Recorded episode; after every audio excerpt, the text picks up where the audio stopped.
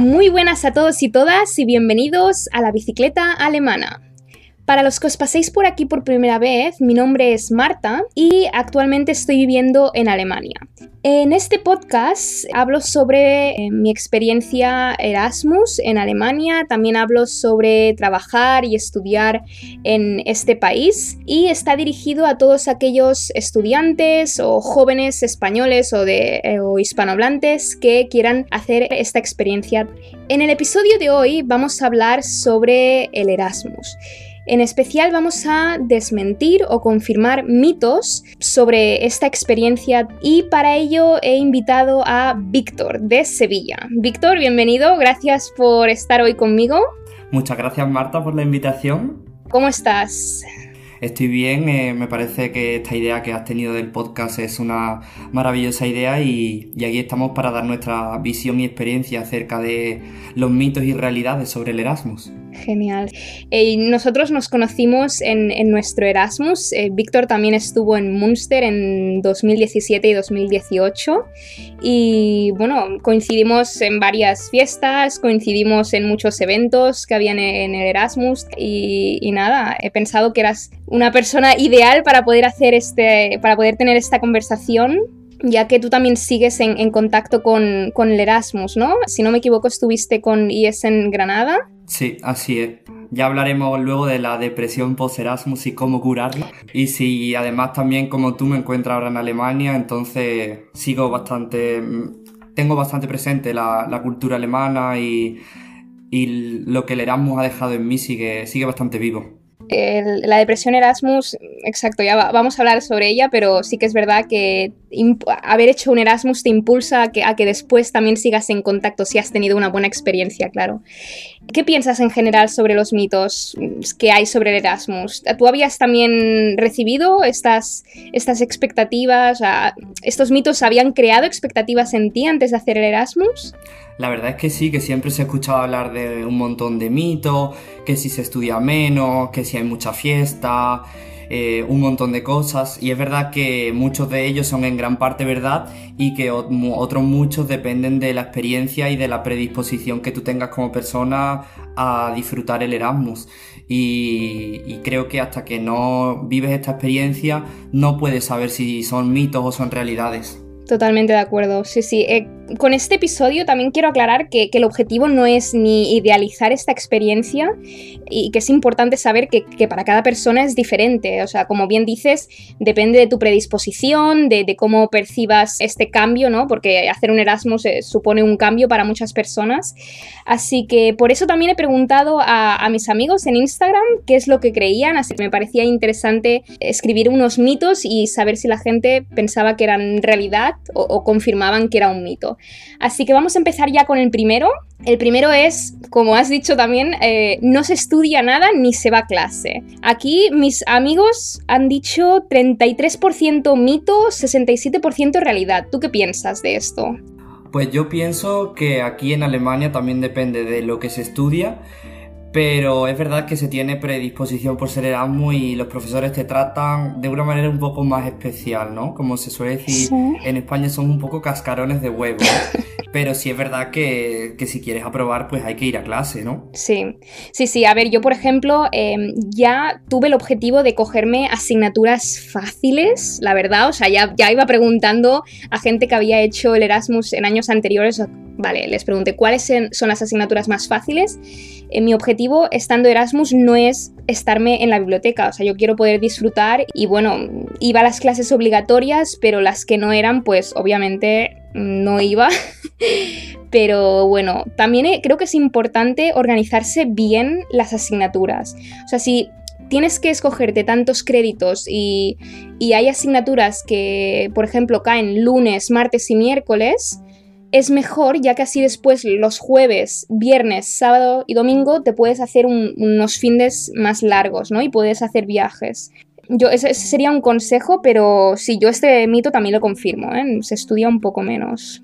Luego llega el mes de enero y el mes de junio y el mito se te rompe y te das cuenta de que como en todos los países y como en la universidad en la que estudias en España, eh, hay exámenes y para hacer esos exámenes tienes que estudiar pero es verdad que los meses de antes mm, merecen mucho la pena. Sí, sí, sí, totalmente. Vamos a por el segundo mito. Em, se va mucho de fiesta y creo que esto también está relacionado con lo anterior, ¿no? De pues tienes mucho tiempo libre y eh, da lugar a que obviamente se hagan más fiestas y, y tal. ¿Tú qué piensas? Yo pienso que sí, que no he salido más de fiesta en mi vida. O sea, era, había fiesta todos los días y siempre había una excusa para ya sea una cena internacional o ir a una discoteca o quedar con amigos en una casa. Cualquier cosa era una excusa para hacer una fiesta. Sí, sí, totalmente. A ver, yo creo que ahora con la nueva situación probablemente se hagan menos fiestas, pero bueno, esperemos que de aquí a un tiempo, no sabemos exactamente si va a ser en un año o en dos años, que, vuelva a ser lo normal, pero sí, yo también confirmo y también en, mi encuesta también la gente confirmó que, era una realidad. Se va mucho más de fiesta. También creo que un punto importante es que la, gente, los jóvenes, em, ya no viven con la familia, ¿no? Si, si, te vas de Erasmus, pues te vas a un piso compartido, te vas a una residencia y ya no tienes ese, a ver, no voy a decir control de tu familia, pero no has de dar tantas explicaciones a nadie de, si te vas mm, de fiesta y tal, que incluso yo creo que te haces más responsable de tener esta libertad. Y bueno, yo confirmo que sí, yo creo que, es, una realidad. Pero... Sí, luego...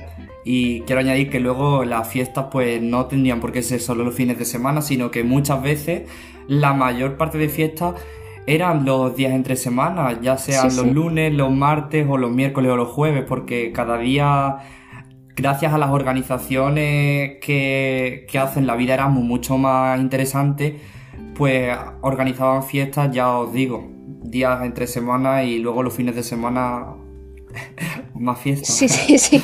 Sí, sí, o sea, no era, era un no parar. Yo me acuerdo que prácticamente, es que como tú dices, prácticamente cada día había algo, ¿no? Si no era una fiesta oficial de las que organizaba eh, Erasmus Munster, que por cierto, un saludo a todos ellos porque hacen una labor espectacular.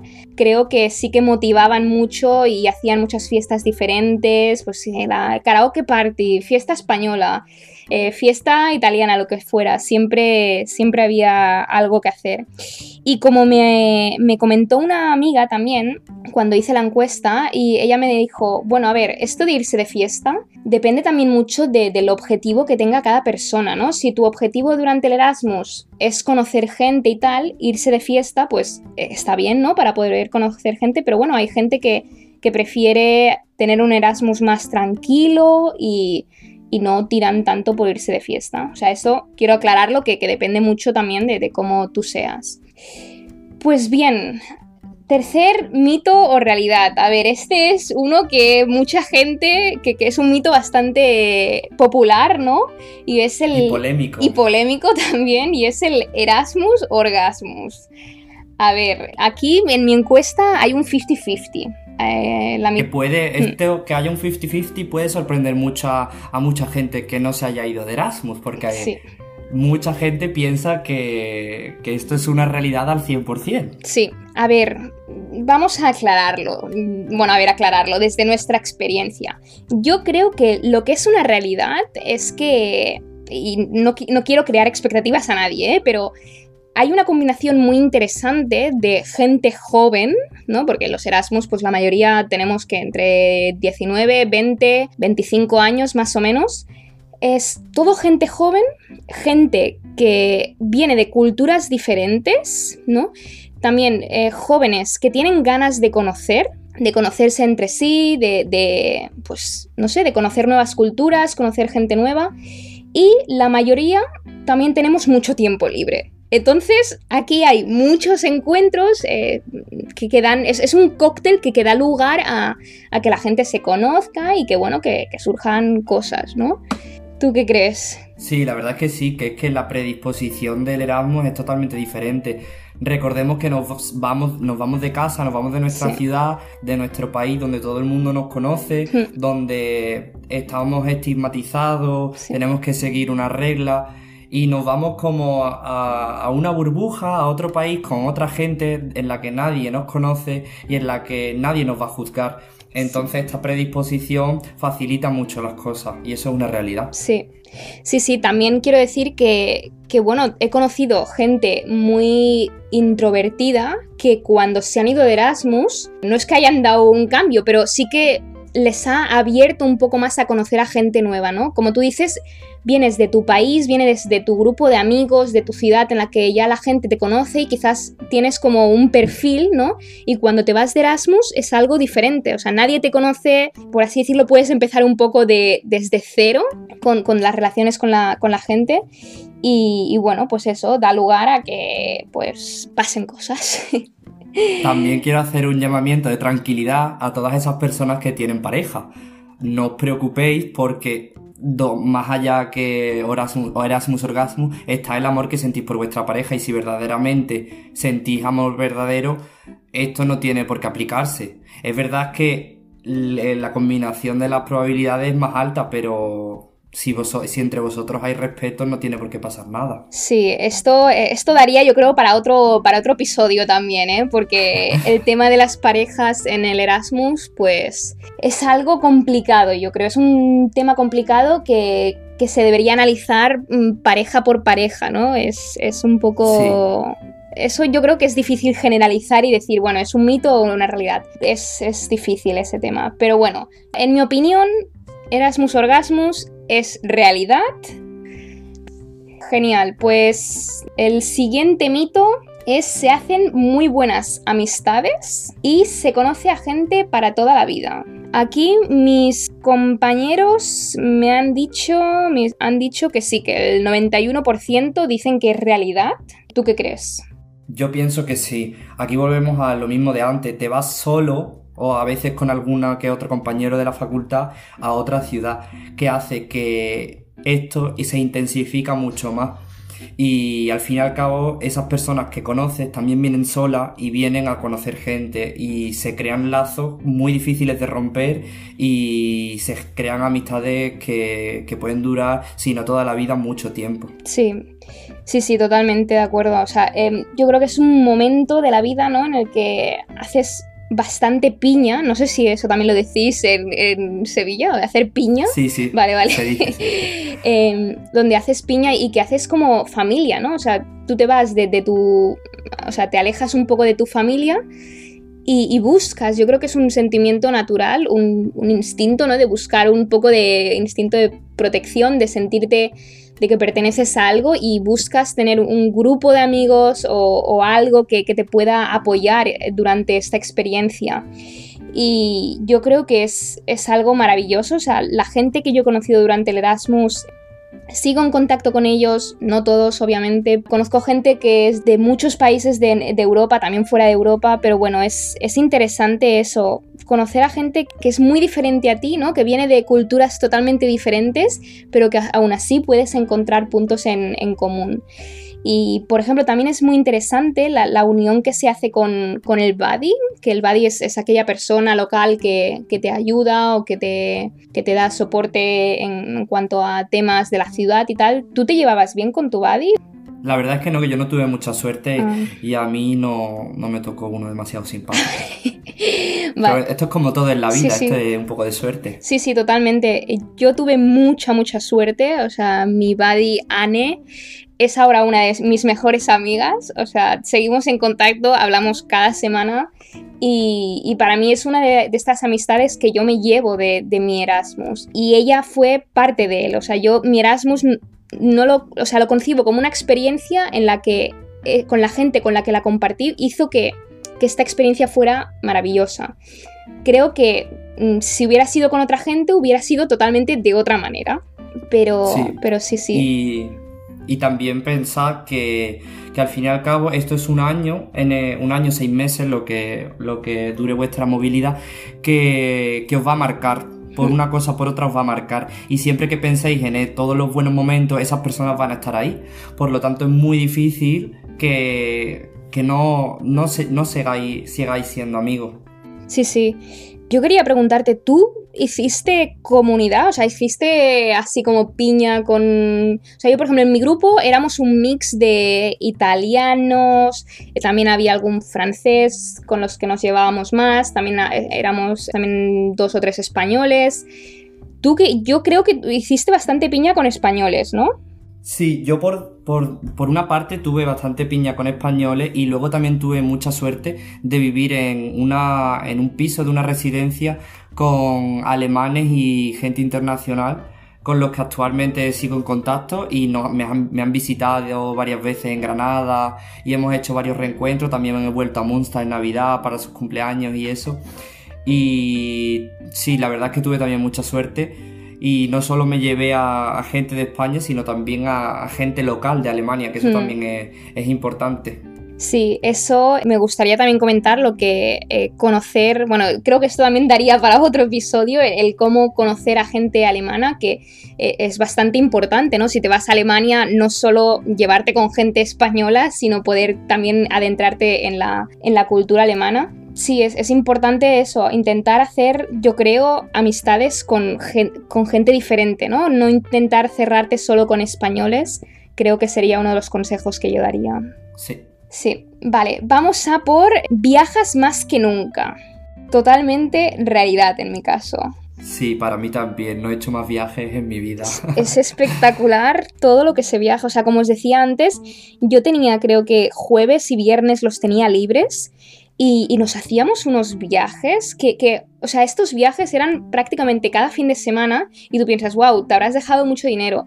Eh, no, de hecho, la mayoría eran viajes low cost que, que, organizábamos así como un poco improvisado, pero bueno, un, punto muy importante que expliqué en el episodio anterior era el tema del semester ticket. Yo lo tenía desgastado de todo lo que lo utilicé.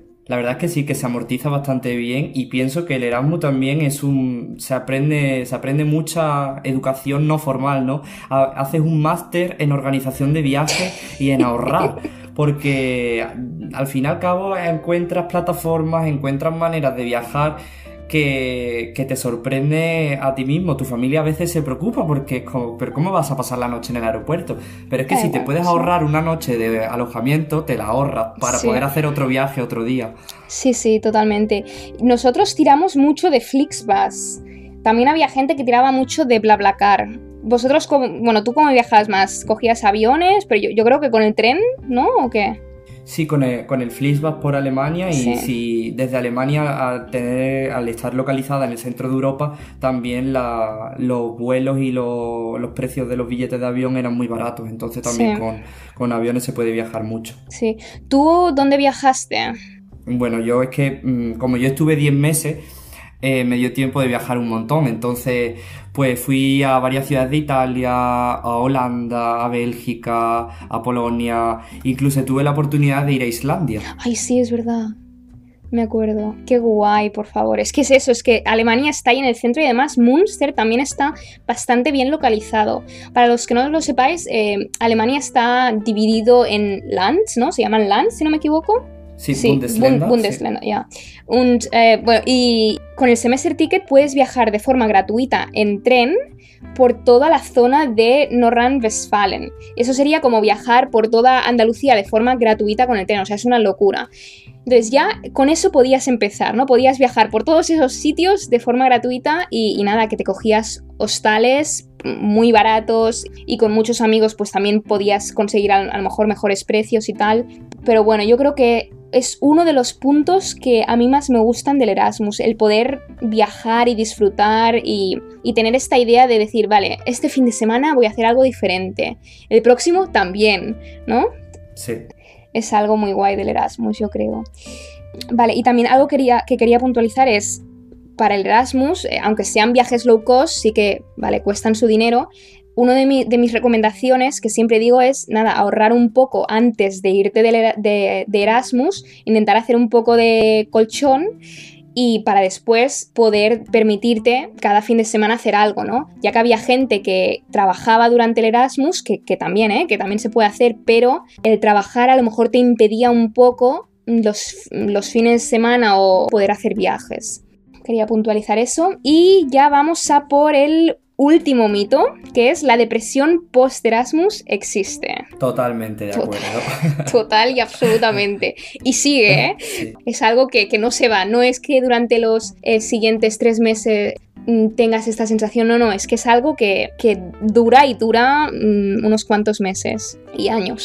pensad que mucha, mucha gente se independiza por este año. Gente que vive en su ciudad y que estudia en la misma ciudad vive en casa de sus padres y este año es un año de libertad, de viaje, de fiesta, de conocer gente que cuando vuelve y se da un choque de realidad se le entra una mini depresión post-Erasmus. Yo creo que es esto, es ese, ese cambio, ¿no? De cuando tú te vas de Erasmus, haces algo súper diferente a lo que has estado haciendo durante toda tu vida y además tú también cambias, que esto es otro de los mitos, bueno, mito o realidad que vamos a comentar en el siguiente episodio que colgaré en unos días.